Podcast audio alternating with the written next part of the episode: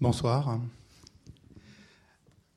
Merci d'être venu assister à cette euh, table ronde, ce débat, cette discussion autour de la thématique euh, Quel sera le musée de demain organisé dans le cadre de l'exposition Carambolage euh, qui se déroule quelques mètres plus loin dans les galeries du National Grand Palais.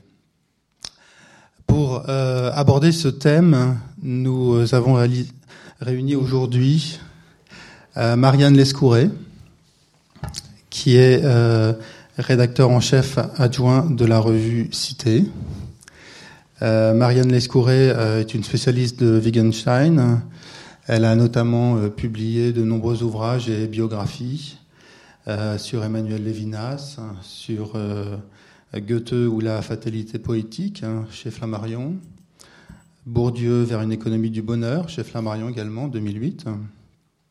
Et elle a publié, euh, c'est ce qui nous intéresse aujourd'hui, une biographie d'Abby Warburg, intitulée Abby Warburg ou La tentation du regard, éditée chez Azan euh, en 2015. Nous avons également le plaisir d'accueillir euh, les artistes Anne et Patrick Poirier, qui sont euh, deux artistes qui participent à l'exposition euh, Carambolage, que vous avez, j'espère, vu. Anne et Patrick Poirier ont participé à de très nombreuses expositions en France ou à l'étranger. Je citerai seulement quelques-unes de leurs dernières expositions personnelles. en 2015, à la triennale Eshigotsumari au, au Japon, dans ce, dans ce, lieu magnifique, euh, qui est cette région japonaise, euh, au musée Cocteau à Menton également. Et puis, je citerai aussi euh, l'exposition qu'ils avaient réalisée euh, chez, euh, au couvent de la Tourette, à Éveux, près de Lyon. dans ce couvent qui a été réalisé par l'architecte Le Corbusier. Avec nous, euh, Jean-Hubert Martin, qui est le commissaire de, de l'exposition Carambolage. Jean-Hubert Martin euh, est l'un de nos plus éminents euh, commissaires d'exposition et conservateurs. il a débuté sa carrière, il été au Louvre, mais ensuite il a été assez rapidement conservateur au Musée national d'art moderne Musée national d'art moderne, dont il a été euh, le directeur de 1987 à 1990. Euh, il a été également directeur de la Kunsthalle de Berne euh, dans les années 80 et commissaire de cette exposition Jalon, magicien de la Terre, au Centre Pompidou et à la Grand Halle de la Villette. il a été également, parmi ses autres postes, directeur artistique du Château d'Oiron ou directeur du Musée national des arts d'Afrique et d'Océanie. Et puis en Allemagne, euh, il a euh, lancé l'ouverture du euh, Museum Kunstpalast hein, à Düsseldorf. Voilà, il a été également euh, commissaire de l'exposition d'Ali au Centre Pompidou récemment. et donc aujourd'hui, commissaire de l'exposition Carambolage, hein, qui offre un, point de vue tout à fait particulier sur la présentation euh, et l'apport des, des œuvres d'art. Alors, cette exposition Carambolage euh, s'ouvre sur une planche de l'Apnas Neosis d'Abi Warburg. Euh, cette planche 79 s'intitule Messe, Théophagie, Bolzena, Botticelli, Paganisme dans l'Église, Miracle de l'hostie Transsubstantation, criminel italien avant l'extrême onction. Un, type, un titre un peu à rallonge. Euh, mais sur cette image d'image figurent des reproductions en noir et blanc de piètre qualité, d'œuvres, mais aussi de coupures de journaux.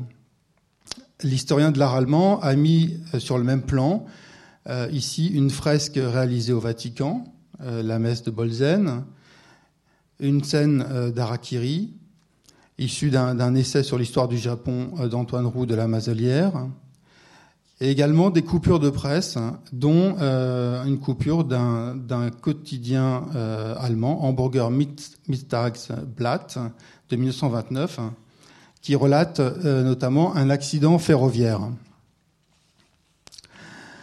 Alors, cette planche est l'une de celles qui va le plus loin dans l'écart chronologique hein, parmi l'Atlas Ménosine, et elle est la dernière de cet ouvrage qui nous soit parvenu. Warburg euh, envisageait, semble-t-il, de réaliser un ensemble de 200 planches avant qu'il ne soit stoppé dans ce projet par son décès en 1929. Cet ouvrage est en quelque sorte son testament, ou en tout cas l'aboutissement ultime de ses recherches. Il commence à y travailler à la toute fin de sa vie, en 1924, et pour ce projet, L'historien de l'art choisit des châssis de bois tendus de, toile de jute hein, d'environ 1m70 euh, sur 1m40, sur lequel il accroche, il punaise des images en noir et blanc. En tout, l'atlas qui nous est parvenu comprend 63 planches et un ensemble de 971 images classées thématiquement.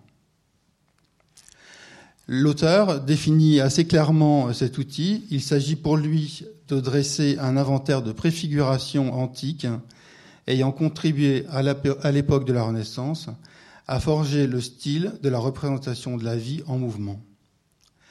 Warburg propose ainsi une histoire comparative de l'art, éloignée du strict champ narratif, du strict champ chronologique, adopté traditionnellement par les historiens d'art, et également adopté par les musées, dont les, départements sont en général euh, classés par, école, par style ou par, euh, période. Pour beaucoup, euh, Warburg est l'inventeur de l'iconologie. Lui-même d'ailleurs, ne se revendiquait pas comme historien de l'art, mais il se revendiquait plutôt comme un historien des images.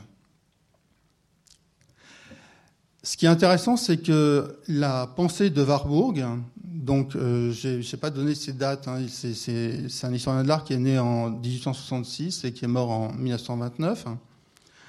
Euh, sa pensée a mis beaucoup de temps à traverser nos frontières et a trouvé euh, notamment un écho en France. Son extraordinaire bibliothèque, la KVB, pour Kulturwissenschaftliche Bibliothek Warburg, donc bibliothèque des sciences de la culture, donc qui était euh, installée euh, chez lui à Hambourg, a été déménagée en 1933 euh, au moment de l'arrivée des, nazis au pouvoir en Allemagne, et elle a été déménagée à Londres, où elle figure encore aujourd'hui au centre du Warburg Institute. Alors Warburg, c'est un grand historien de l'art, mais par, paradoxalement, c'est quelqu'un qui a assez peu publié de grands livres théorisant, euh, euh, sa pensée.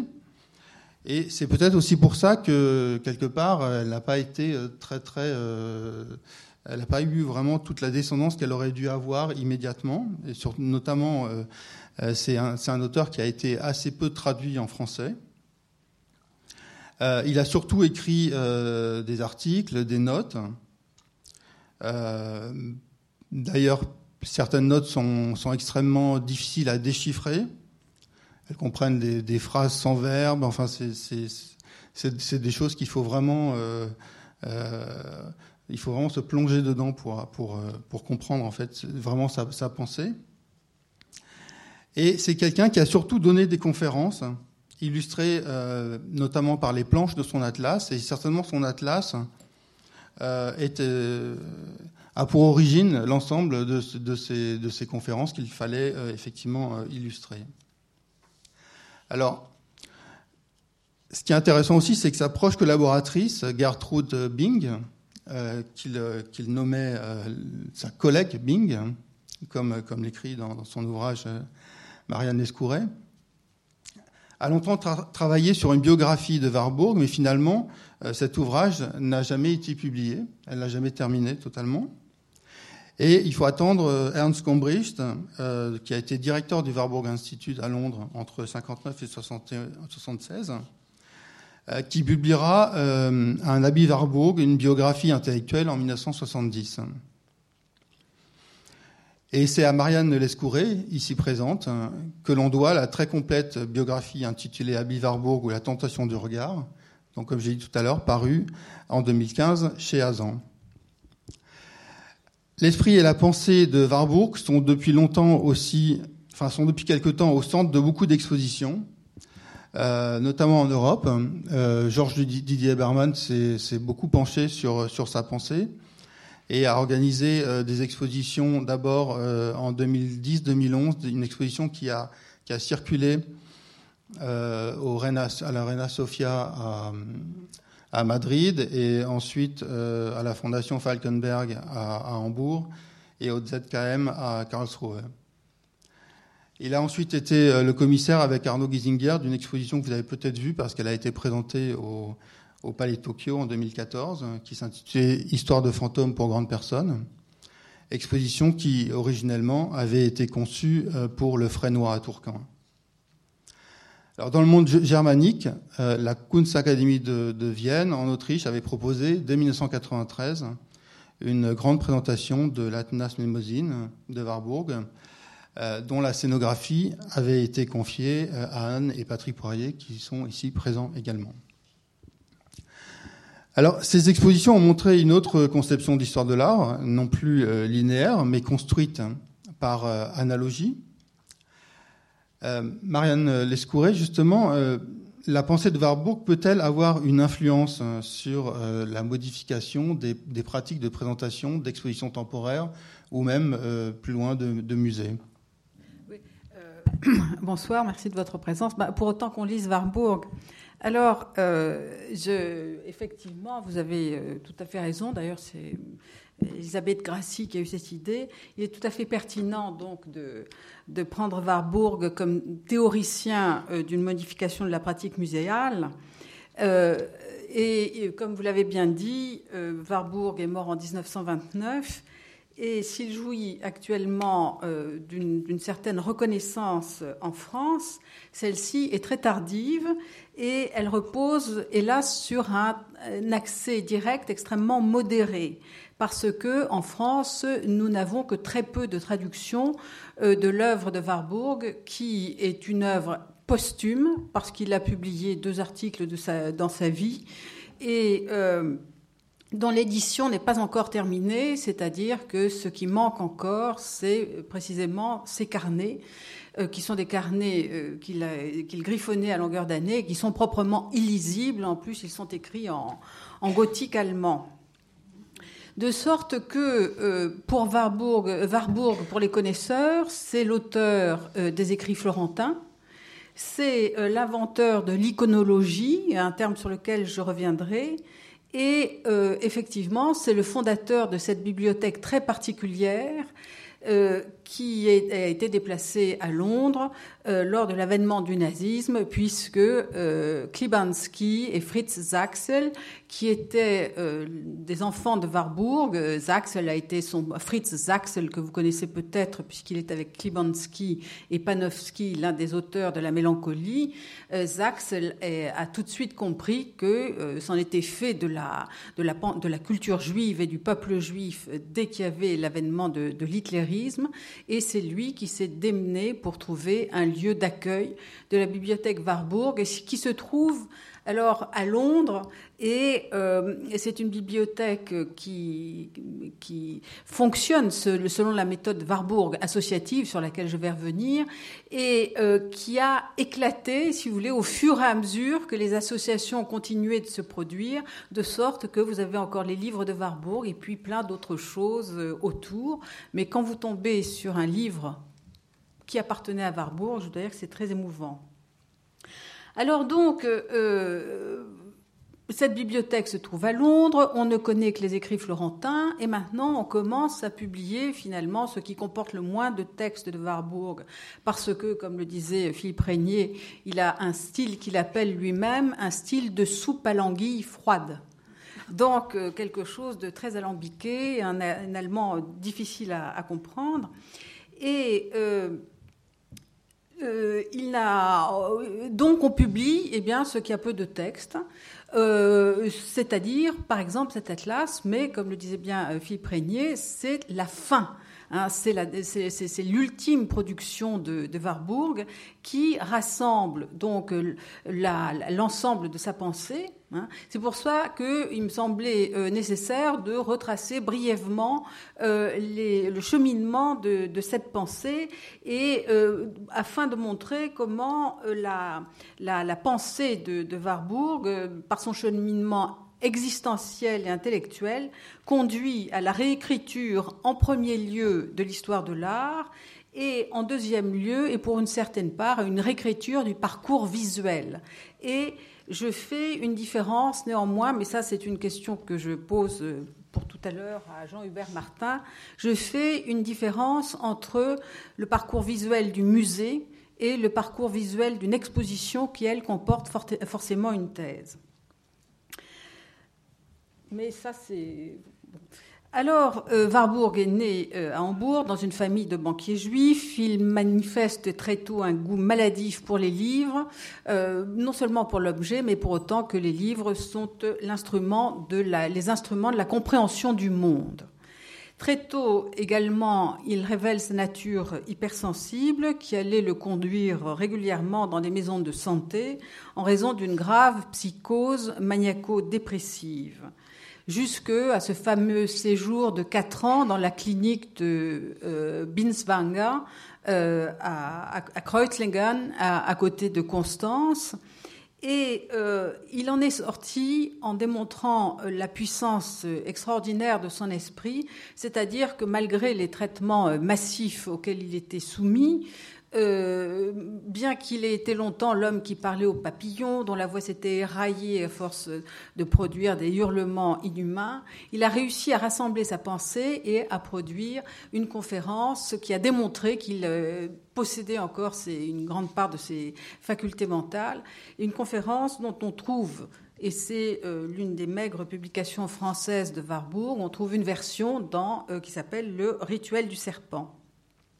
Tout cela pour vous, indiquer la forte connotation subjective, psychologique de l'approche warburgienne de l'image. Et qu'est-ce que je veux dire par là? C'est que euh, d'un côté, euh, euh, Warburg, si vous voulez, se prétendra non pas historien de l'art, mais psycho-historien euh, de la schizophrénie occidentale qu'il euh, identifie dans le, double, le double aspect de chaque image, schizophrénie qui tend euh, tout être humain entre le côté jupitérien, jovial, expansif, et le côté saturnien de la réflexion et de la, et de la mélancolie. Et puis, euh, connotation subjective, psychologique de l'approche warburgienne de l'image.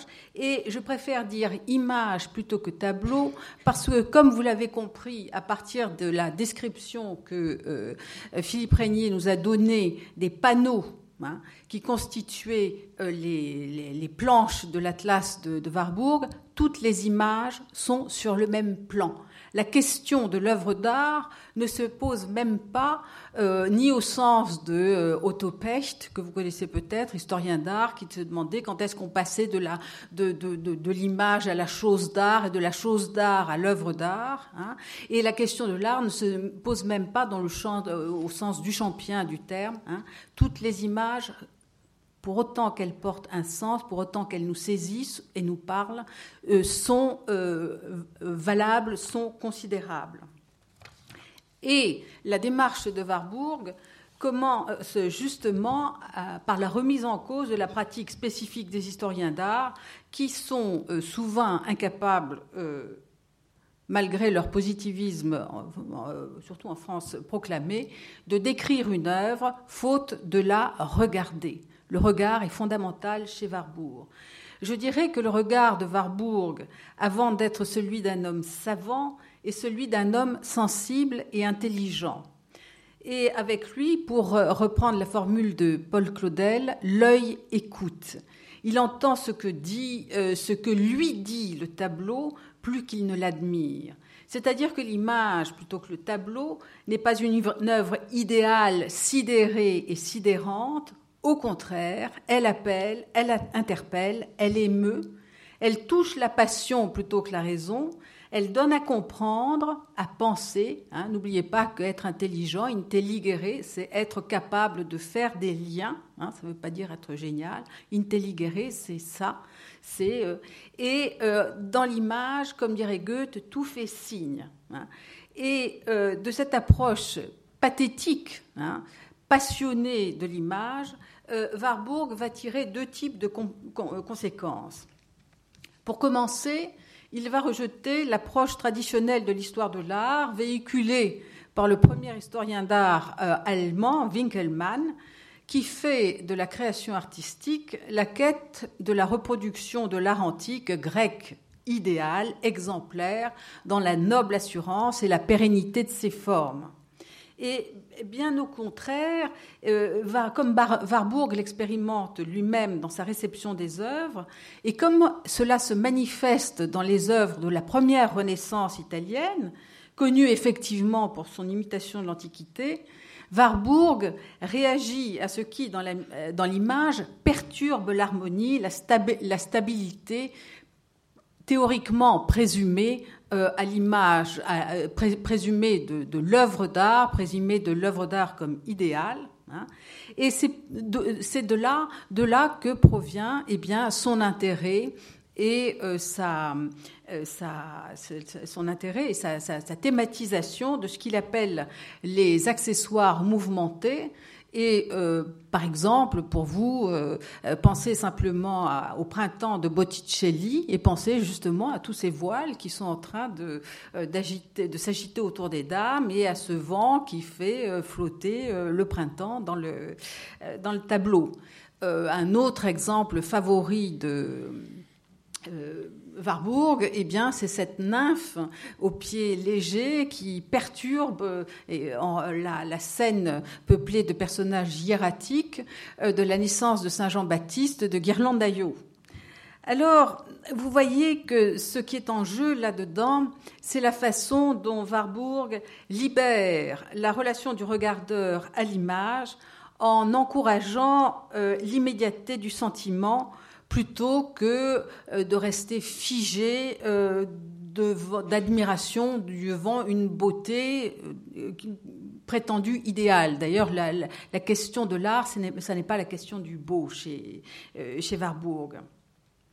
Alors, euh, ça ne signifie pas que Warburg va s'en tenir à une approche consumériste de l'art. Mon Dieu, que c'est beau, euh, euh, que, l'on dégusterait, comme dit Adorno, comme un bon vin, ou que l'on rejetterait comme un médicament amer. Il s'agit, au contraire, de creuser cette entente liée avec l'image, c'est-à-dire le fait qu'elle prend un sens pour chacun d'entre nous D'où le terme d'iconologie, littéralement euh, le logos, la raison d'être, le sens de l'image, qui désigne euh, l'histoire de l'art euh, selon Warburg et qui va introduire cette espèce de, sacrilège qui est le lien entre l'image et le sens, entre l'image et le texte, conduisant à ce que euh, certains, notamment Gombrich et Pecht, appelleront de l'histoire de l'art pour aveugles. Hein. comme si le fait de chercher un sens dans les œuvres d'art et d'appuyer l'œuvre d'art sur un texte euh, vous encourageait à oublier de regarder, ce qui est absolument pas euh, le cas chez Warburg. Néanmoins, la puissance, la, profondeur du lien entre le regardeur et l'image est telle qu'il va sortir du simple champ de l'histoire de l'art pour essayer de comprendre euh, cette relation et il va essayer de comprendre ce que lui dit l'image, non seulement avec l'histoire de l'art, mais également avec euh, la psychologie, la sociologie, l'ethnologie, l'anthropologie. Et euh, il va utiliser des sciences hétérogènes et euh, notamment, euh, comme je vous le disais plus tôt, la psychologie associative. c'est-à-dire la psychologie associative qui avait été fondée à son époque par le psychologue allemand Herbart. C'est-à-dire que devant l'image, il s'agit de laisser parler son imagination, ses souvenirs visuels, et de commenter en quelque sorte, vous voyez bien qu'on est très loin de l'histoire de l'art pour aveugles, de laisser, de faire commenter l'image par l'image, d'où ces fameux euh, tableaux, en plaçant auprès de chaque image, en associant à chaque image les autres images qu'elle évoque spontanément. Et c'est précisément ce que euh, l'exposition euh, dont Jean-Hubert Martin a été le, commissaire, c'est précisément ce que cette exposition vous invite à faire sur ce fameux mur hein, en milieu de parcours. Vous voyez, enfin j'espère que le coup que cela porte à l'approche traditionnellement idéalisée de l'art comme un monde à part, mais aussi à l'écriture chronologique de l'histoire de l'art, suivant laquelle l'enchaînement des images serait une affaire de déduction formelle et suivant laquelle on ne pourrait plus faire à la Renaissance ce que l'on faisait au Moyen Âge, comme si le paganisme antique disparaissait de l'art dès l'avènement du christianisme. Et à ce propos, je vous, renvoie au magnifique livre de Jean Seznec, qui a été un des, enfants de Warburg, assez méconnu, hélas, dans l'histoire de l'art française, et qui s'appelle La survivance de l'antique. Vous le trouvez en collection jaune euh, euh, chez Flammarion. Alors, on ne peut pas dire que euh, Warburg, dans ce rejet de l'histoire, serait un postmoderne avant la lettre, postmodernisme où tout est dans tout. Car la, réhabilitation du pathos, hein, de la passion, ne se fait pas anarchiquement. Le lien noué avec l'image, le fait qu'aujourd'hui nous soyons émus par les images d'hier et d'avant-hier, d'ici et d'ailleurs, repose, selon Warburg, sur des invariants anthropologiques, ces fameuses pathosformeln, ces fameuses formules de pathos, qui constituent, comme le dirait Gaston Bachelard, notre cogito imaginatif. Pour Bachelard, j'imagine donc je suis, nous commençons par avoir des images, hein, j'imagine donc je suis, plutôt que vous rappelez vos premiers cours de philo en terminale, je pense donc je suis euh, avec des cartes.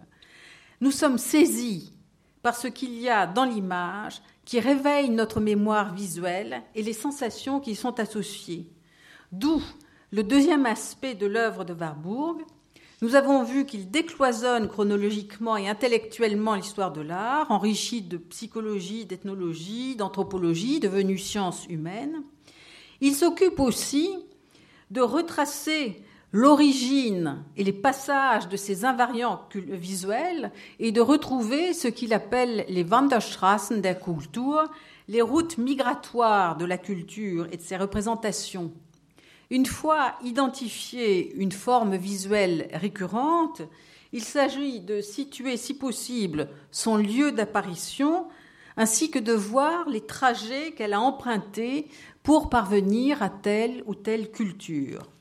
L'exemple le plus simple, par exemple, et le plus parlant est celui de l'astrologie, astrologie toujours présente dans l'art euh, chrétien de la Renaissance, et qui est un élément païen, qui est un élément profane, qui vient euh, de Chaldée, d'Égypte, des Arabes, qui est passé à la Grèce mythologique, pour arriver à l'Italie chrétienne, pour enfin arriver euh, à l'Allemagne, pour nourrir une réflexion euh, cosmologique et une production artistique. Et vous voyez bien aussi que ce qui est en jeu là-dedans, c'est l'application de l'adage warburgien.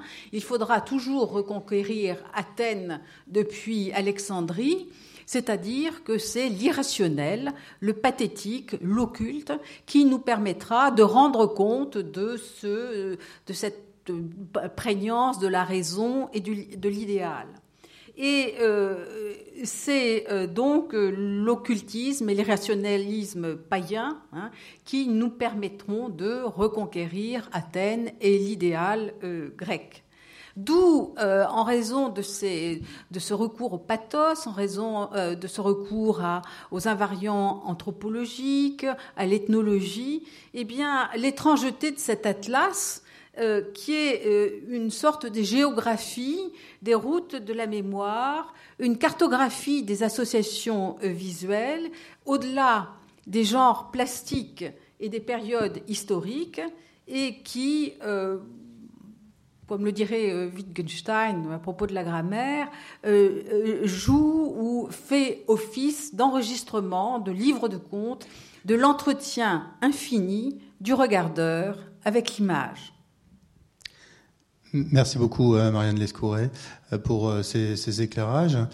Euh, Anne et Patrick Poirier, vous, vous, exposez dans, cette exposition euh, donc euh, Carambolage une œuvre qui euh, porte le titre Mnémosine, un titre qui est assez en parallèle avec l'Atlas de, Warburg. Est-ce que c'est intentionnel ce, titre? C'est-à-dire que quand nous avons fait cette série de travaux sur des musées, bibliothèques idéales, ou idéaux, je ne sais pas. Euh, nous ne connaissions absolument pas Warburg. Et déjà depuis 1976, euh, où nous avions fait une pièce euh, dans le cadre de Moussorea qui s'appelait La Grande Bibliothèque, nous nous préoccupions beaucoup d'inventer des architectures qui seraient des allégories de la mémoire et de la psyché humaine. Euh, pour revenir à, Mnémosine, euh, c'est une de nos, c'est une construction que nous avons réalisée en 1990, je crois. Oui. Et euh, mais nous ne connaissions pas du tout Warburg. Mais nous avions un, très bon ami qui, allemand qui habitait Paris à l'époque, qui s'appelait Gunther Metzgen, qui était un grand historien d'art allemand et qui, connaissait euh, qui suivait de très près notre travail et qui nous a présenté à un groupe de chercheurs viennois qui préparaient une exposition sur Warburg et ils nous ont demandé de, d'installer, de, faire une mise en scène, une mise en espace euh, des travaux qu'ils voulaient montrer au public. Ces travaux étaient visuellement extrêmement ingrats parce que l'Atlas Mnémosine, c'est vraiment très ingrat visuellement. Et il y avait donc l'Atlas Mnémosine, mais il y avait aussi euh, la collection de Warburg sur euh, l'astrologie, astronomie, et sa collection de vases indiens, Hopi, crois que c'était Hopi, c'est ça, qu'il avait, avait, réalisé en, en, Amérique du Nord au cours de ses voyages un peu continuer, Patrick? Oui, bon. Euh, oui, quand on, a, on nous a proposé cette, euh, cette, euh, de mettre en scène ces travaux, c'était assez compliqué parce que finalement, c'était une suite de panneaux noirs très bien faits. certains étaient originaux, d'autres avaient été reconstitués très bien. Mais euh, se poser la, question, comme c'était une exposition théoriquement pour grand public, euh, c'était un peu euh, rébarbatif. Donc on a essayé de concevoir une exposition par, par lieu. Donc on rentrait dans cette espèce d'entrée du, du Kunst Academy de Vienne. C'est une espèce de faux temple grec avec des colonnes, c'est très majestueux. Et là, on avait installé euh, des, vitrines et puis des objets verticaux qui faisaient partie de la collection euh, de Warburg. Comme une allée. Sur euh, l'astronomie, l'astrologie, etc. Donc il y avait tout, on pouvait lire des choses manuscrites mais traduites aussi, et, et puis avoir les objets, et on, on passait dans ce couloir comme ça. Après, on, on avait fait refaire euh, en maquette la bibliothèque de Hambourg, la bibliothèque de, Warburg. Et euh, donc, on arrivait à cet espace, un espace elliptique. Euh, il y avait deux cloisons et on pouvait se faufiler entre ces cloisons. Il y avait du plafond au, sol des manuscrits de Warburg qui étaient protégés par du plexiglas évidemment. Euh, et, on débouchait à gauche et à droite sur des, un grand couloir. Euh, et ce couloir était composé de petites chambres. 63. 63 petites chambres.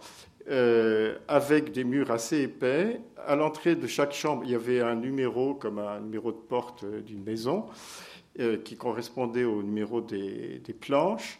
Et euh, il y avait une chose qu'on pouvait prendre à la main pour lire. Le panneau était au fond, et à gauche et à droite, il y avait toutes les explications qui avaient été faites par ce groupe d'Edalus, euh, qui, euh, qui sont historiens. Et donc, c'était assez drôle parce que dans l'exposition, on ne voyait personne, tous les gens étaient euh, dans les salles, et on voyait quelquefois des gens traverser, et voilà. Et au bout de, de, ce couloir, on avait, fait, on avait mis une très grande table de bibliothèque avec des sièges. Euh, il y avait une vitrine avec tous les vases et euh, deux vitrines avec les facsimilés euh, des livres et les, non, avec les livres de Warburg, et sur la table, il y avait les facsimilés, et les gens pouvaient venir et travailler. Donc c'était, on avait essayé de faire une chose assez complète comme ça, de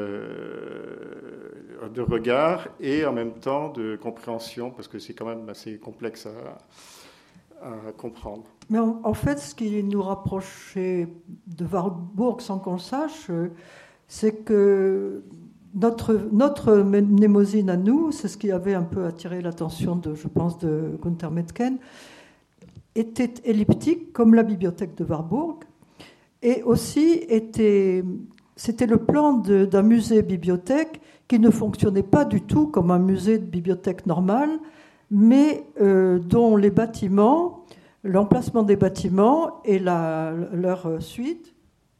Ça, fait du bruit. Pardon. Euh, et leur suite. Euh, euh, essayer de tracer une espèce de cartographie de la psyché. Si vous voulez, je vais vous faire un plan pour vous, vous, expliquer le plan de, de la mnémosine qui est dans, qui est dans l'espace d'exposition. Oui, bien sûr, bien sûr.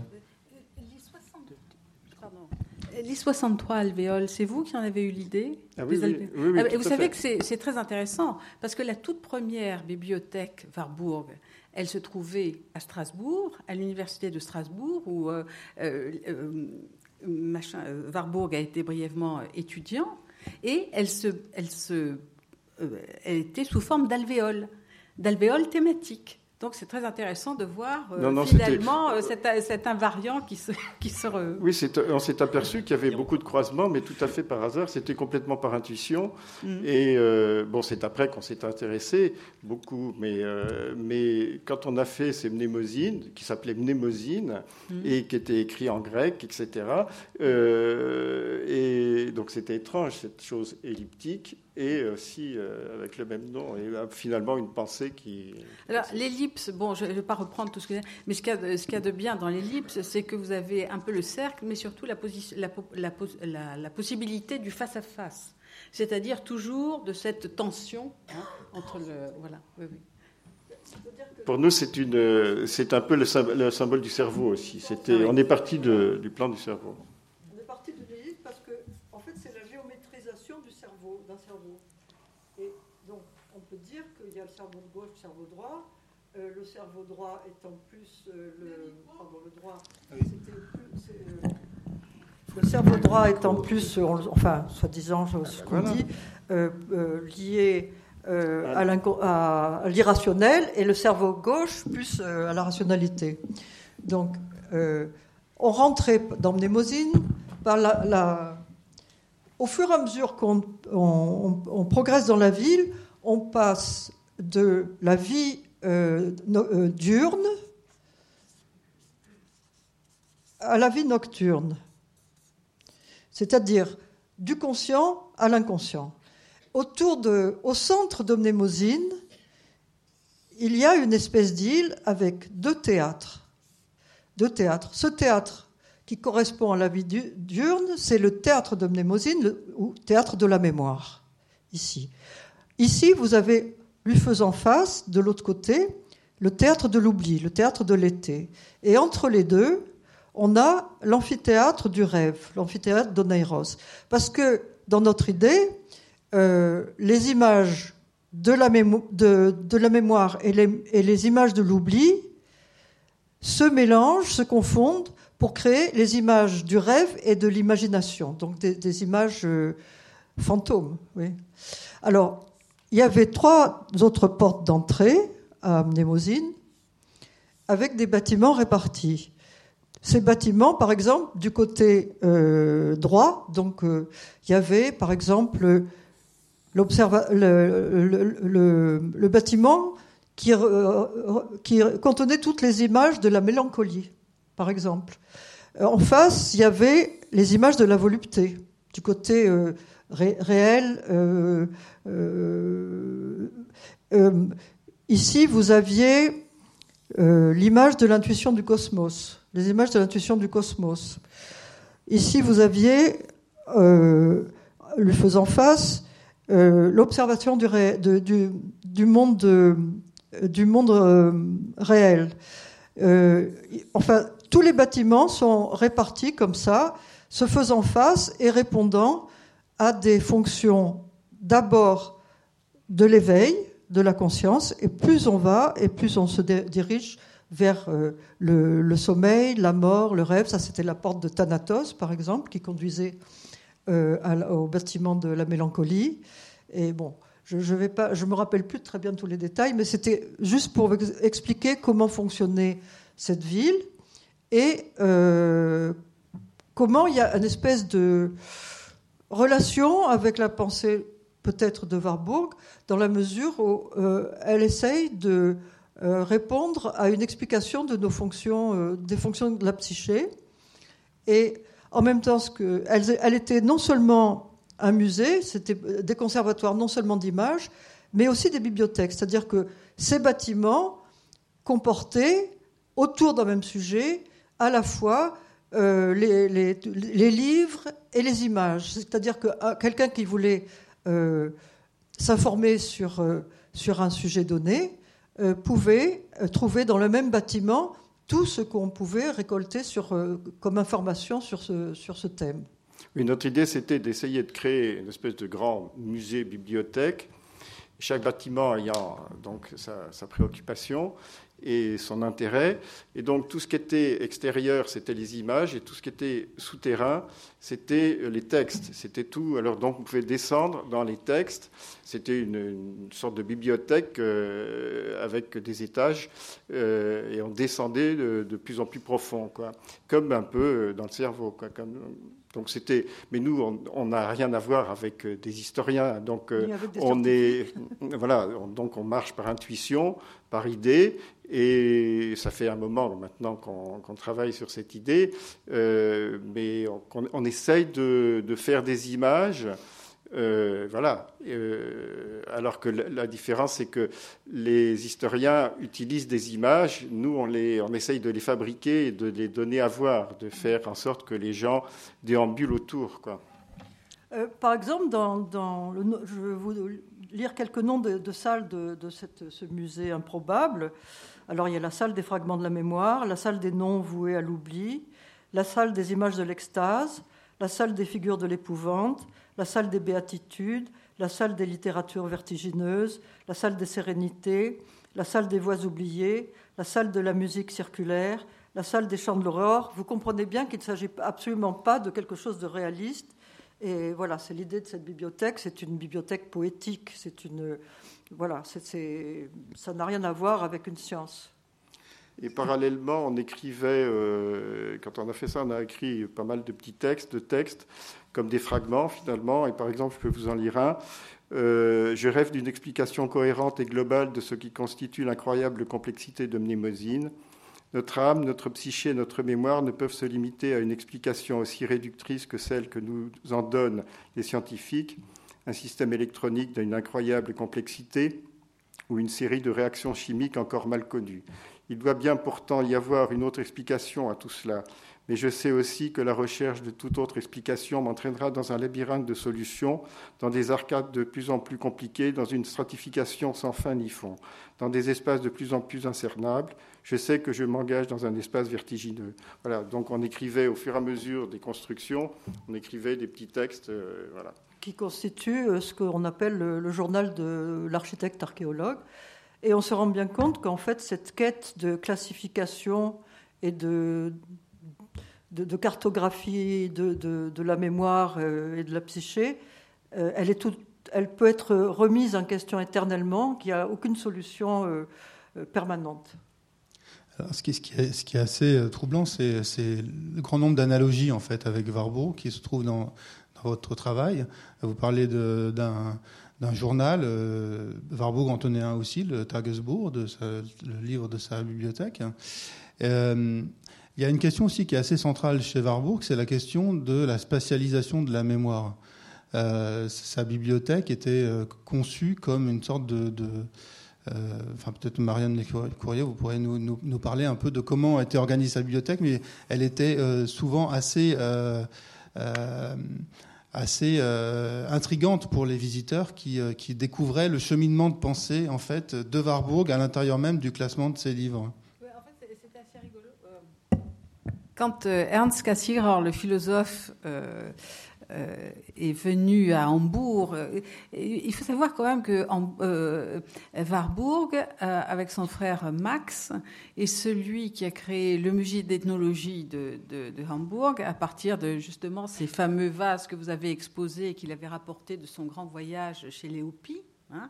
et c'est justement euh, lors de ce voyage chez les, Indiens euh, euh, stabilisés qu'il a eu l'intuition de ces invariants anthropologiques, de ces formules pathétiques qui n'étaient pas des archétypes comme son, son, ami Franz Boas le lui, reprochait, mais c'est simplement, si vous voulez, des, formules de pathos, c'est-à-dire des, images, des, formes visuelles qui sont notre façon à nous de cerner euh, un, événement, euh, de, cerner, de dominer un événement euh, qui commence au départ par être effrayant. Hein. je ne sais pas si vous connaissez le, livre de Jean-Louis Chrétien qui s'appelle L'effroi du beau. Hein. C'est-à-dire que le beau ne commence pas par le, euh, par le plaisir. Le beau, c'est une tentative de dominer une, relation euh, pathétique, effrayée à euh, la réalité dont on perçoit d'abord qu'elle va au-delà de ce qu'on peut vraiment en connaître, qu'il y a des puissances qui nous dépassent. Bon. Toujours est-il qu'il avait trouvé, Warburg avait trouvé en, Amérique centrale, eh bien, euh, enfin, dans le sud des États-Unis euh, actuels, des, des, créations artistiques qui lui paraissaient tout à fait familières, d'où son enquête sur les fameuses formules de pathos. Euh, alors, qui, et c'est ces collections qui ont donné lieu au musée d'ethnologie de Hambourg. Euh, également, dans cette ville, euh, vous parliez de Marseille, mais Hambourg, c'est une ville de commerçants, et les commerçants, ils se fichent absolument de la culture.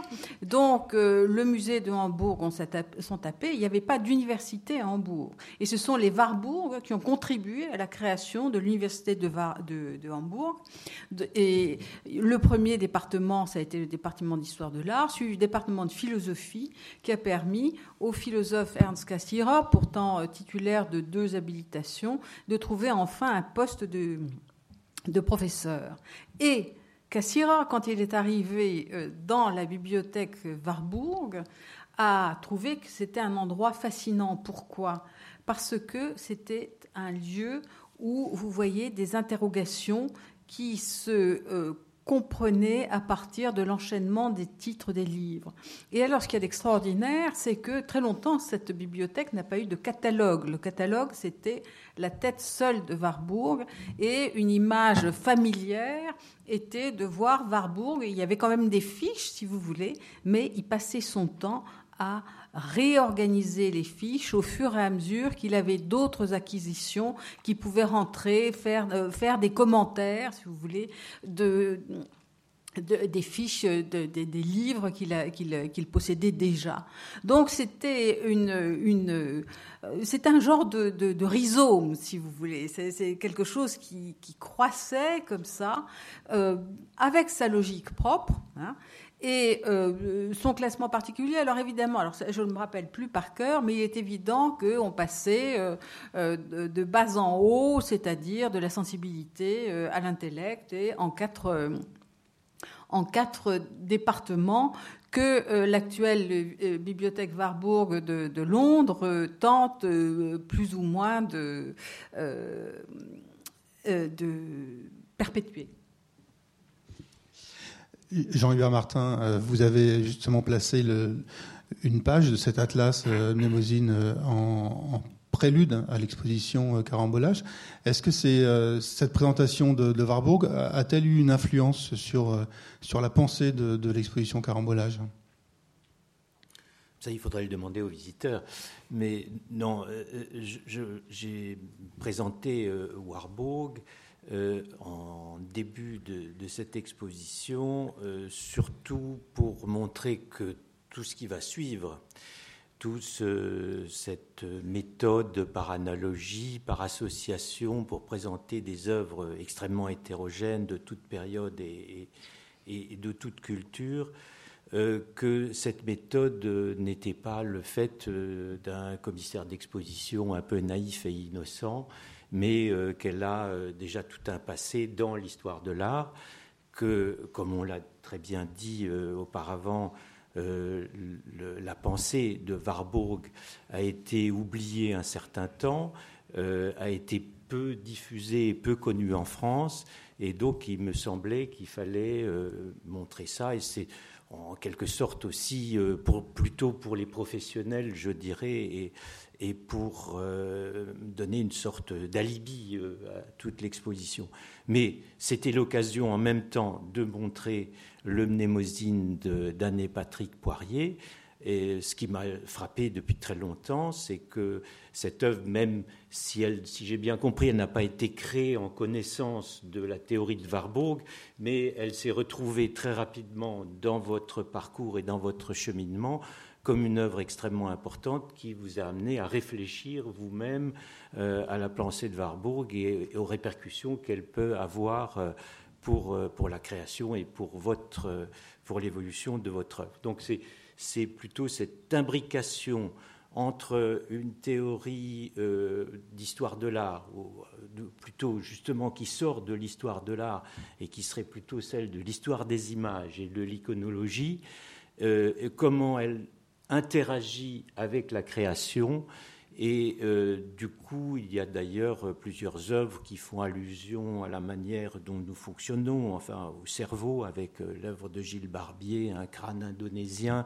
et puis cette représentation par héros de, des affres de la création de Jackson Pollock, qui est sous le poids de tous les chefs-d'œuvre du XXe siècle et qui euh, se lance dans une espèce de charge de cavalerie pour faire son dripping, c'est une espèce d'explosion de la création. Voilà, c'est une espèce de, première salle allégorique pour introduire ensuite euh, à l'exposition.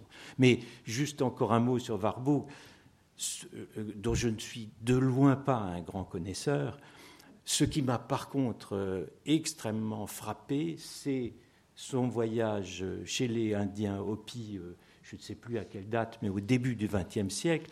Et donc cet historien qui a cette intuition absolument incroyable euh, d'aller dans une autre culture euh, pour aller voir euh, le rituel du serpent, c'est-à-dire qu'il n'a pas vu d'ailleurs parce qu'il n'est pas tombé à la bonne période, mais pour aller voir un danseur qui tient entre ses dents un serpent vivant et qui pour lui avait une relation avec une gravure représentant une bacchanale de la Renaissance.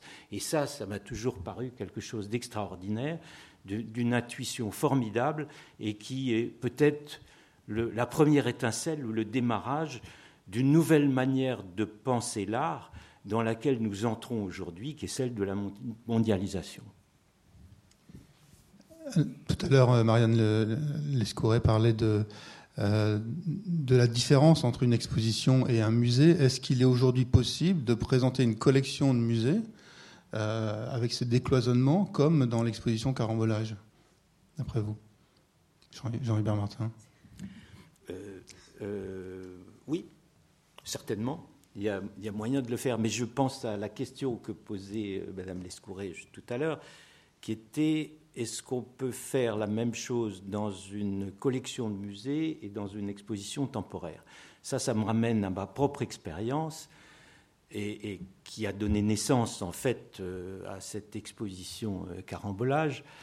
J'étais à, Düsseldorf et j'arrivais dans un musée qu'il fallait complètement euh, réorganiser avec une collection comme il y en a des dizaines ou des centaines en Europe qui commence à l'Antiquité, qui se termine avec l'art contemporain et qui a été un rassemblement de de dons, de legs, de quelques achats faits par des prédécesseurs, d'intérêts de, tel conservateur pour tel mouvement ou tel autre, et vous vous trouvez devant un espèce de bric-à-brac absolument incroyable, et qu'on montre en général selon une chronologie. Alors bon, la chronologie, c'est le squelette euh, absolument obligatoire, la colonne vertébrale, et quand on y réfléchit un petit peu, je veux dire, si on n'a pas cette chronologie complètement en tête, et, euh, nous sommes certains, certain nombre à l'avoir, mais enfin, le grand public ne l'a pas forcément, on ne peut absolument pas suivre comment on passe euh, d'un verre du XVIe siècle à une poterie du XVIIIe à un tableau flamand, euh, simplement parce que c'est à peu près de la même époque. Et donc, j'ai fait appel à deux artistes qui étaient Thomas Souber et Bogomir Recker, un peintre et un sculpteur. Et avec l'aide des conservateurs, de quelques-uns des conservateurs, ça a tout de suite créé des clivages extrêmement importants. Nous avons complètement refait la présentation de cette collection à partir de, thématiques, et non seulement de thématiques assez traditionnelles, le portrait, le paysage, la nature morte, mais aussi euh, des questionnements ou des interrogations qui sont celles qu'ont notre société aujourd'hui et auxquelles nous essayons de répondre euh, par des œuvres anciennes ou d'autres cultures ou des, œuvres antiques euh, ou, modernes. Et là, on a commencé à composer quelque chose de tout à fait neuf. Et je dois dire que le public jeune à Düsseldorf a, bien répondu à, tout ça. Il y a évidemment eu une partie de la bourgeoisie de Düsseldorf qui était très chagriné par le fait qu'on ne retrouvait plus dans les mêmes salles les mêmes tableaux, enfin les, problèmes éternels des collections de musées, donc les gens sont habitués à une espèce de permanence. Et euh, ça a créé un énorme débat parmi les professionnels de musées en Allemagne. Euh, il y avait les pour et les contre. Et curieusement, le clivage venait justement là-dessus. Les, tous ceux qui étaient contre disaient qu'ils auraient accepté que nous fassions ça comme une exposition temporaire qui dure trois mois. Sous-entendu, là, on peut faire le clown avec des artistes, on peut prendre euh, toutes sortes de positions, d'aller dans toutes sortes de directions, mais dans la présentation de la collection doit revenir la science, hein, n'est-ce pas et, les historiens d'art conservateurs euh, s'estiment euh, les, détenteurs de ce pouvoir et ils ne voulaient absolument pas laisser quiconque, surtout pas des artistes, toucher à, ce domaine. ça a donné lieu à un débat extrêmement intéressant. On a fait des débats en public avec la presse et les journalistes. On en a fait d'autres en, en, en comité privé entre nous. mais on, voyait bien que là, il y avait quelque chose qui touchait profondément euh, à, ce que la plupart des conservateurs considèrent comme euh, leur, mission, euh, leur mission professionnelle. Et, donc, à partir de ça, je me suis dit que, comme dans d'autres cas, il y avait un problème et qu'il était intéressant de mettre le doigt dessus et que sans doute il serait intéressant de pousser cette idée de montrer des œuvres complètement hétérogènes simplement par association, c'est-à-dire vraiment par rapport aux images. Et, là-dessus, moi, je, dois dire que euh, dans mon passé, j'ai été plus influencé par Gombrich et par Art et Illusion, mais aussi par cette ouverture incroyable, non hiérarchique, euh, dans, l'image où on compare euh, des œuvres d'art avec des images qui sont peut-être pas forcément de l'art ou de l'art populaire et que ça, ça, ça, m'a travaillé depuis très très longtemps. Et, donc, euh, à partir de ça, j'ai élaboré cette exposition au carambolage. Merci, merci. Euh, ce qui est intéressant aussi euh, dans, le, dans le rapport de, de, Warburg, enfin les rapports entre Warburg et le travail d'Anne et Patrick Poirier, c'est que Warburg avait une attention à la survivance de l'Antiquité euh, qui était plutôt un moyen qu'un objectif. Et euh, dans, dans, votre langage euh, plastique, il y a aussi, je trouve, cette, cette question d'utiliser ces architectures d'aspect antique, mais pas comme une, une, euh, une volonté à, tout prix d'un de, de, retour à l'antique. Pas, du tout. Nous, c'est parce que euh, notre, notre travail est toujours lié à notre vie. Et euh, on, on, ne sépare pas. De toute façon, on pense que ce qui nous intéresse, c'est c'est d'essayer de, à travers de notre travail, de s'expliquer un peu ce qui se passe autour de nous, auquel on comprend rien, on comprend rien au monde. Donc, euh, il faut bien essayer de se poser des questions. Et euh, il se trouve qu'on a vécu en Italie assez longtemps et qu'on était entouré d'archéologie antique. Mais on aurait été ailleurs, on n'aurait peut-être pas utilisé euh, l'Antiquité, on aurait peut-être utilisé toute, toute autre toute autre chose.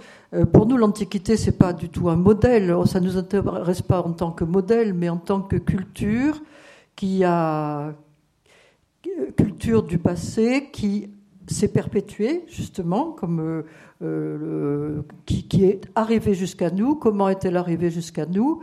Ce que ce qu'elle représente pour nous, et surtout à travers les ruines, ce que ce que représente la fragilité des cultures et des civilisations.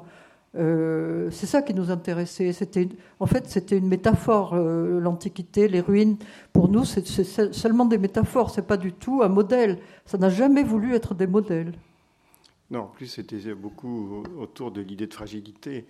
Et, euh, Autrement, je voulais parler de quelque chose qu'on avait fait, parce que quand on avait fait cette exposition à Vienne, il y a Salvatore Settis, qui était un connaisseur de, Warburg, qui était directeur du Getty Research Institute à Los Angeles, et euh, qui avait vu cette exposition et qui nous a invités au Getty euh, pendant une année. Et euh, quand on est arrivé au Getty, chacun s'est présenté un jour avec ses recherches. Il y avait des anthropologues, des ethnologues, des philosophes, des historiens d'art, et tout le monde était autour. Et puis nous, on est arrivé en dernier, on avait écouté tout, les, tout le monde et on s'est dit, c'est incroyable, ça fait une exposition incroyable si on réunit tout ça. Et euh, donc évidemment, c'était impossible parce qu'en une année, c'était pas possible de faire cette exposition. Puis en plus, les, les choses étaient éparpillées, les œuvres étudiées ou les, les, éléments éparpillés partout dans le monde. Euh, donc on a fait, euh, on a travaillé avec chacun et on a fait un grand cabinet avec des tiroirs et on a reconstitué chaque, on a, on a travaillé avec chacun pour faire une, exposition dans un, dans un tiroir en fait.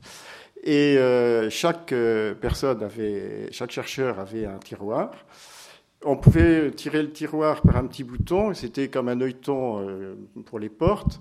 donc on pouvait regarder au travers et on voyait l'espace, on voyait l'exposition, mais il y avait un verre par-dessus et donc on pouvait voir le plan. Et il y avait un tiroir en dessous avec euh, toutes les notes du chercheur. Donc on pouvait vraiment travailler. Donc il y avait, je ne sais plus, 15 euh, ou une quinzaine de euh, de choses comme ça, mais qui étaient très variées parce que chacun avait ses recherches, mais en même temps, ça communiquait. Il y avait nous, on avait fait, euh, en fait, on n'avait pas travaillé nous-mêmes, on avait fait tout ça comme travail, mais on avait fait une organisation, un plan idéal. et c'était euh, autour de une exposition. Donc nous, c'était le plan idéal de, cette suite de, de recherches. Ce que je voulais dire aussi, c'est que Warburg a été important pour nous une fois qu'on nous l'a fait connaître. Mais ce qui, nous, ce qui nous a surtout beaucoup intéressé au, au, début de notre travail, ce sont les recherches de Francis Yates sur la mémoire et sur justement le rapport de la mémoire avec, avec euh, l'architecture et avec l'espace. Euh, je recommande aux gens qui s'intéressent à ce genre de, de choses de lire ce livre qui est absolument extraordinaire et qu'elle n'aurait pas écrit sans, l'Institut Warburg de Londres. Et qui s'appelle L'art de la mémoire. L'art de la mémoire chez Gallimard. Est-ce qu'il y a des questions dans la salle par rapport euh, à tous les, tous les thèmes que nous avons abordés euh, aujourd'hui? Oui. Euh. micro, voilà. Micro arrive, je je, n'ai pas vu. Euh, le, micro. Merci, oui. Il y a euh, ce qu'on appelle l'historicisme, et je comprends votre rejet de cela, et le partage, mais il y a aussi l'histoire. Euh, il me semble que dans... Ce n'est pas la même chose. Et il me semble que dans la classe de Warburg, chacune des images sur les planches est dûment référencée avec un nom, avec un lieu, euh, avec une date, surtout, ce qui lui permet de travailler. Euh, là, dans l'exposition, il y a euh, quelque chose de très humaniste qui se dégage quand on a vu l'exposition. Et je trouve que c'est très paradoxal qu'il n'y ait pas de nom juste à côté de l'œuvre. Et cela me fait, cela m'évoque euh, tout de suite ce dont vous avez parlé, la salle des noms oubliés, je crois.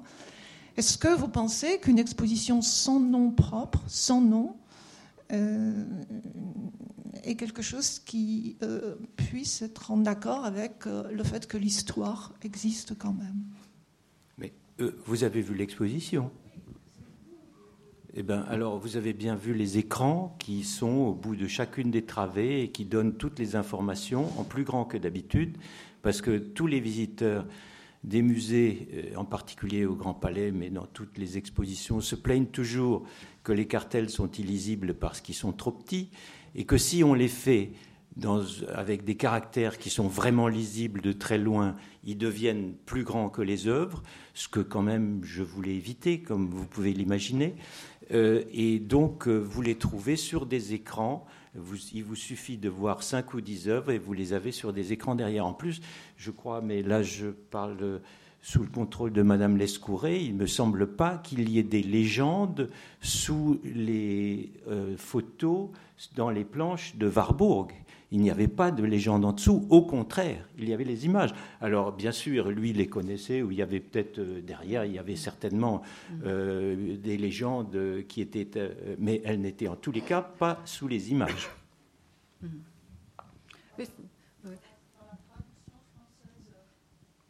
Dans la traduction française. Euh, oui, bah c'est, mais oui, mais à côté, oui, dans la traduction, dans le livre, mais pas, pas, pas dans les planches. Pas, pas dans l'utilisation de, de, Warburg lui-même. Si vous voulez, Warburg, c'est quelqu'un euh, qui avait euh, une, sa famille, ses enfants, sa femme, qui a été incroyablement dévouée, Marie Hertz, était là pour découper les journaux, les, les, revues ou autres, et lui permettre d'avoir toute cette collection d'images images hein, euh, qui devaient être euh, référencées derrière, mais quand il jouait, euh, quand il faisait ces associations, des associations spontanées, eh bien, il prenait pas le temps de, dire, voilà, provenant de tel journal, tel jour ou autre. Hein, donc, si vous voulez, c'est une aide à la, à la compréhension de l'éditeur, mais pas dans le travail originel et original de, de Warburg.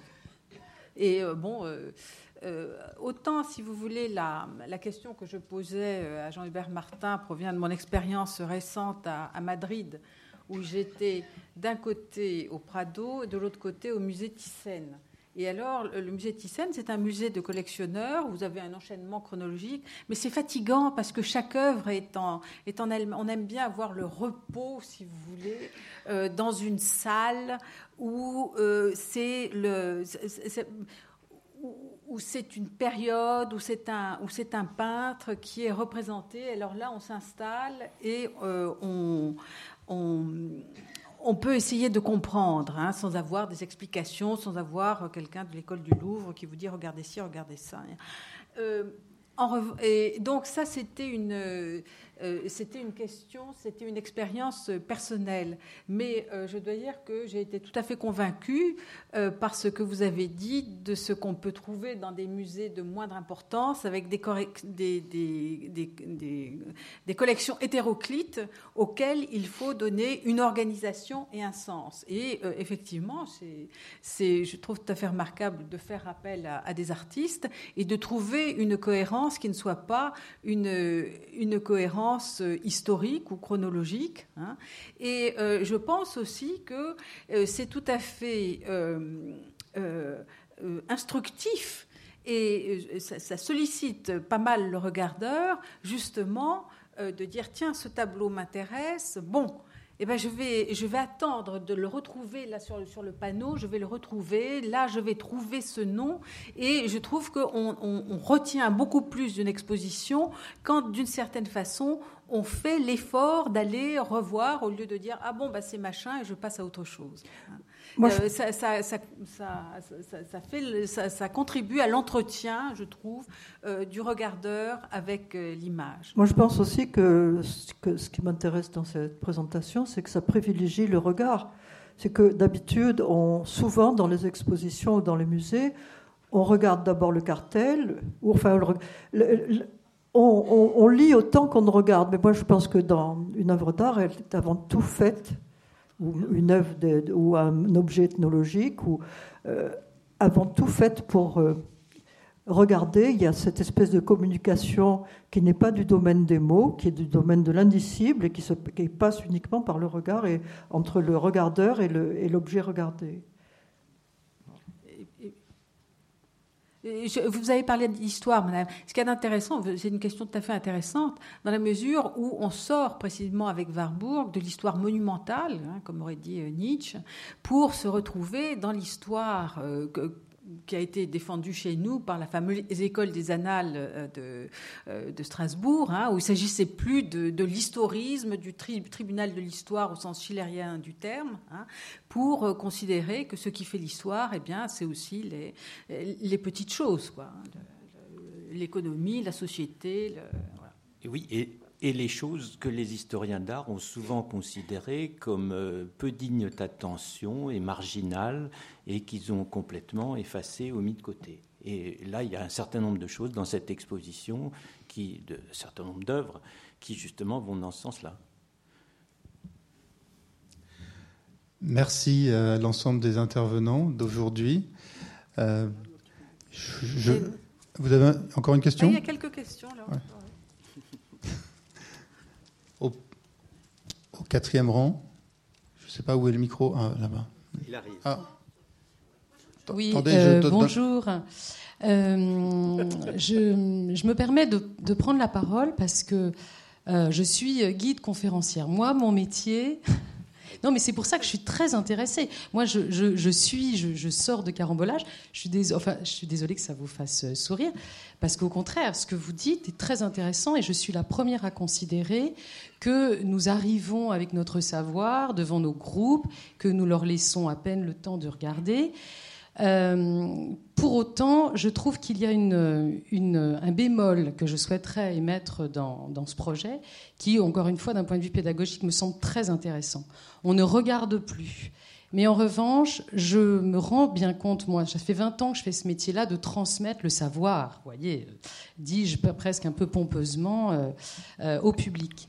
Et je me rends compte que pour, depuis quelques années, faire autre chose, c'est-à-dire mettre en avant le regard des gens, laisser parler le public, on a un échange, qui, un échange qui est remarquable. Un petit peu comme quand vous emmenez un enfant au musée et que cet enfant vous livre des choses que vous ne voyez plus, parce que justement, empreint de cette connaissance, vous ne voyez plus les choses et vous n'avez plus un rapport direct à l'œuvre. Donc effectivement, on a oublié de regarder.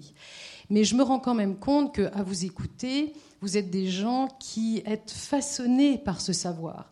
Vous êtes des gens cultivés, vous êtes des érudits et vous ne vous rendez presque plus compte que le public euh, a un besoin de comprendre. Il a un besoin de regarder, c'est évident, mais il a aussi un besoin après le regard, après l'interrogation suscitée par ce qu'il a regardé, d'avoir des explications. Et c'est tout à leur honneur que de vouloir aussi comprendre. C'est-à-dire que ce que je vous dis, c'est qu'il y a un moyen terme entre la radicalité du regard uniquement et la radicalité du tout expliqué, du tout intellectualisé, etc. Et je trouve qu'il y aurait entre les deux un moyen terme qui est à la fois mettre en avant le regard et ensuite l'explication. Et pour sortir de carambolage, que j'ai vu et que j'ai beaucoup admiré, il y a des œuvres tout à fait intéressantes, mais j'ai aussi beaucoup observé les gens, et les gens se sentent un peu euh, démunis parfois, et ils aimeraient comprendre. Et les explications, c'est là que notre métier, je l'espère, n'est pas en complète voie de disparition, parce que l'explication, on en a aussi besoin. Voilà, c'est entre les deux que je trouve que c'est intéressant de, de, mettre la discussion. Alors j'aimerais savoir si, vous pouvez me, répondre. Je, suis complètement d'accord avec vous. Mais euh, on ne fait pas, euh, excusez-moi, mais je ne fais pas des expositions entre deux. Je fais une exposition, certes, qui est un manifeste pour affirmer quelque chose, pour, pour dire comme euh, Anne le montrait tout à l'heure, qu'il y a deux hémisphères dans le cerveau, qu'il y a euh, l'hémisphère droite et l'hémisphère gauche et qu'il faut un, peu arriver à les réconcilier, bien entendu, et que c'est un mouvement qui euh, euh, agite déjà tout le XXe siècle et, tout ça va venir très doucement, mais qu'il faut nous sortir de cette espèce d'hyper-rationalité qui domine notre, notre appréhension, notre, notre contact avec l'art. Donc c'est une exposition qui a valeur d'un manifeste, si vous voulez. Mais évidemment, elle n'a absolument pas vocation à devenir exclusive. En aucun cas, euh, je ne postule que demain, euh, tous les musées devraient être euh, gérés ou présentés de cette manière-là. Mais c'est pour affirmer quelque chose, pour poser une question qui me paraît fondamentale, et nous sommes là pour ça et pour en parler. Et euh, ça, il fallait le faire d'une manière un petit peu radicale pour qu'on comprenne et qu'on se pose la question. Mais euh, bien sûr, en aucun cas, cette exposition serait contre la connaissance. Il n'en est pas question d'ailleurs. Il y a un catalogue fortement argumenté où vous trouverez des explications sur toutes les œuvres, sans doute jamais assez longues. Euh, mais vous savez, je vais vous donner un autre exemple. J'ai travaillé pendant plusieurs années au Musée des Arts d'Afrique et d'Océanie. Euh, on mettait euh, des, longues explications sur euh, toutes les populations, sur les Dogons, sur les Fangs, etc. On pouvait rallonger au fur et à mesure les explications qui devenaient de plus en plus longues et les gens sortaient et vous disaient Je ne comprends pas. Bon. Si vous croyez que moi je comprends les Dogons, alors je ne sais pas ce que ça veut dire de comprendre les dogons. Je peux comprendre un certain nombre de choses, mais il faut aussi, une bonne fois pour toutes, s'en remettre au regard, à l'intuition, euh, à, ce qu'on perçoit et ce qu'on ressent devant les œuvres. Et donc cette exposition va dans ce sens-là. une dernière question? Oui, je voudrais savoir, euh, Jean-Hubert Martin, si aujourd'hui vous aviez l'occasion de refaire ce que vous avez fait à Düsseldorf, c'est-à-dire choisir un, grand musée ou une collection en France ou dans le monde, quelle serait cette collection que vous pourriez aujourd'hui euh, recomposer ou voir caramboler? Ah, si je devais la choisir, on, est dans l'imaginaire, la totale. Hein. Mais ce serait le Louvre, bien entendu. Oui. Mais, mais, mais en même temps, je l'ai dit et je l'ai écrit. Je pense que justement, le Louvre doit être un musée euh, qui doit, le Louvre à Paris, hein, j'entends, je ne parle pas du Louvre-Lens, de Louvre à Paris, doit rester tel qu'il est, parce que justement, c'est un musée qui peut montrer, en tous les cas euh, pour la peinture française, il peut montrer la chronologie et l'évolution et comment euh, les, formes se, métamorphosent et passent d'une période à l'autre. Et là, c'est totalement visible, si vous voulez. Et dans ce sens, je trouve qu'un musée chronologique a tout à fait raison de, rester euh, tel qu'il est. Mais euh, euh, il y a une tentative, je ne sais pas si vous avez vu le, Louvre-Lens, qui est très intéressante. Le, truc fondamental, ils ne peuvent pas se détacher de la chronologie. Évidemment, elle reste, elle est même marquée sur les murs, là, elle se, elle se déroule. Mais en fait, vous avez des choses tellement différentes pour chaque période que ça devient absolument passionnant. Et là, ça commence à caramboler. Hein. C'est sympathique. On sort de du, truc vraiment qui vous annonce la succession des, artistes. Mais voilà, bon. Mais le, Louvre serait magnifique un jour, mais juste pour trois mois. Bien, je, vous remercie euh, infiniment euh, pour euh, cette participation. Et j'espère que ces éclairages euh, qui ont été euh, débattus aujourd'hui euh, vous motiveront à retourner voir Carambolage et à lire cette, cette, biographie de d'Abby Warburg, publiée par, enfin rédigée, un long travail fouillé de Marianne Lescouré, et évidemment à aller retrouver les œuvres d'Anne et Patrick Poirier. Je vous remercie.